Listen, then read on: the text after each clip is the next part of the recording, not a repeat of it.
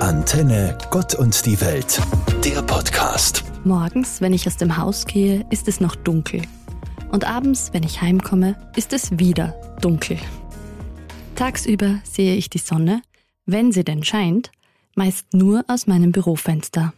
Vielleicht geht es dir da ja ähnlich.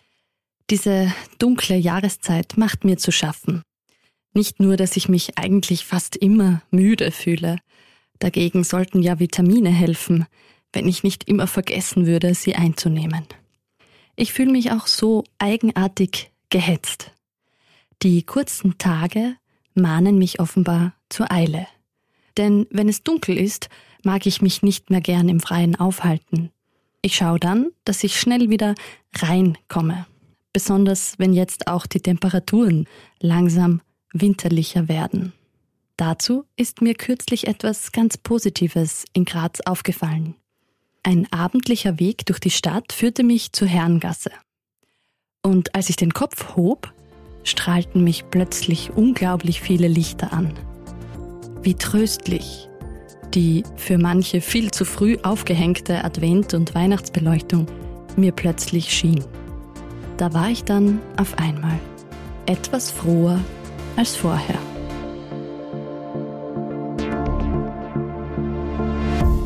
Ich hetzte kürzlich durch die Straßen der Grazer Innenstadt. Es war noch nicht sehr spät am Abend, aber schon dunkel. Als plötzlich ein kleines Kind meinen Weg kreuzte und vor mir auf einmal wie angewurzelt stehen blieb. Ich musste fast einen Haken schlagen, um es nicht umzurennen. Innerlich fluchte ich auch ein bisschen, weil es mich aus dem Takt und aus dem Konzept gebracht hatte. Das Kind blieb von alledem und dem Trubel rundherum völlig unberührt und rief laute Worte des Erstaunens aus. Schau, Papa, schau da oben. Der Ruf des Kindes ließ auch mich den Kopf heben. Und ich sah sie, nicht zum ersten Mal, und ich wusste, dass sie da war, und ich hatte sie schon gesehen, aber in dem Moment nicht wahrgenommen. Die vorweihnachtliche Beleuchtung über den Köpfen der Menschen. Es ist noch nicht Advent, und manche ärgert dieser frühe Trubel, der gefühlt immer weiter in den November hineinreicht und das Weihnachtsfest gefühlt immer weiter auszuhüllen scheint. Aber dann blickte ich auf das Kind, das mit großen Augen diese Lichter anschaute und mit ihnen um die Wette strahlte. Und für einen Augenblick war alles andere vergessen. Und in mir blieb ein wärmend frohes Gefühl.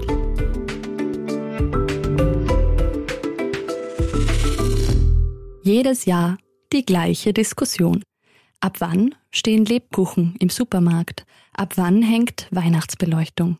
Und wann öffnen die ersten Christkindl oder Advent oder Weihnachtsmärkte oder wie auch immer sie genannt werden? Und wann wird das erste Mal Last Christmas im Radio gespielt. Es ist immer irgendwem zu früh. Als Kind schien mir die Zeit bis Weihnachten immer lang. Seit ich erwachsen und berufstätig bin, ist das anders. Die Wochenenden bis Weihnachten und besonders die letzten Tage im Advent füllen sich schon schnell und früh mit Feiern und Einladungen zu Konzerten, Adventmärkten oder anderen Events. Wenn man irgendwo ehrenamtlich engagiert ist, hat man oft sogar noch mehr zu tun. Dort mitsingen, da mithelfen, hier Glühwein ausschenken, für diese Veranstaltung Kekse backen. Und irgendwann der Gedanke, ups, habe ich schon Geschenke gekauft? Vielleicht entscheide ich mich heuer, den Trubel einfach zu genießen. Ja, genau, du hast dich nicht verhört. Er dauert nur einige Wochen und dann ist es wieder für ein Jahr vorbei. Also wie wär's? Einfach eintauchen und schauen, wohin es dich führt.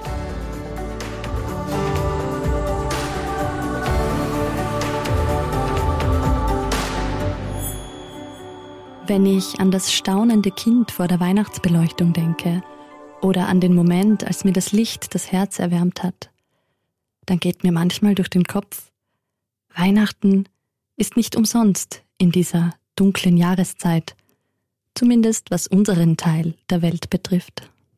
Und es macht mich froh.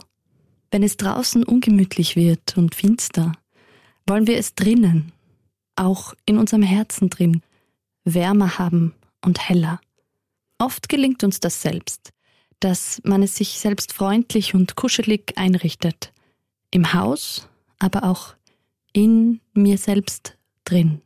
Manchmal können wir dabei aber auch Hilfe brauchen. Wenn wir in ungemütlichen Ecken unserer Wohnung schauen, wäre eine Wohnberatung vielleicht hilfreich. Wenn uns Schatten und dunkle Seiten an uns selbst auffallen, schauen wir wahrscheinlich lieber weg. Doch auch da gibt es Hilfe, zum Beispiel PsychotherapeutInnen oder wie ich sie gerne nenne, SpezialistInnen im Zuhören. Und manches, das dunkel scheint, zeigt sich bei Licht betrachtet ganz anders oder sogar farbenfroh. Gerade in der dunklen Jahreszeit kann einem das eigene Dunkel auch mehr Angst machen als sonst. Ich will dich ermutigen, schau nicht weg und bleib nicht allein damit. Die Dunkelheit wirkt vielleicht groß und bedrohlich, aber du findest sicher jemanden, der dir hilft, zum Beispiel eine Kerze anzuzünden, die das Dunkel vertreibt. Ganz gewiss. Katharina Krager, Katholische Kirche. Antenne Gott und die Welt, der Podcast.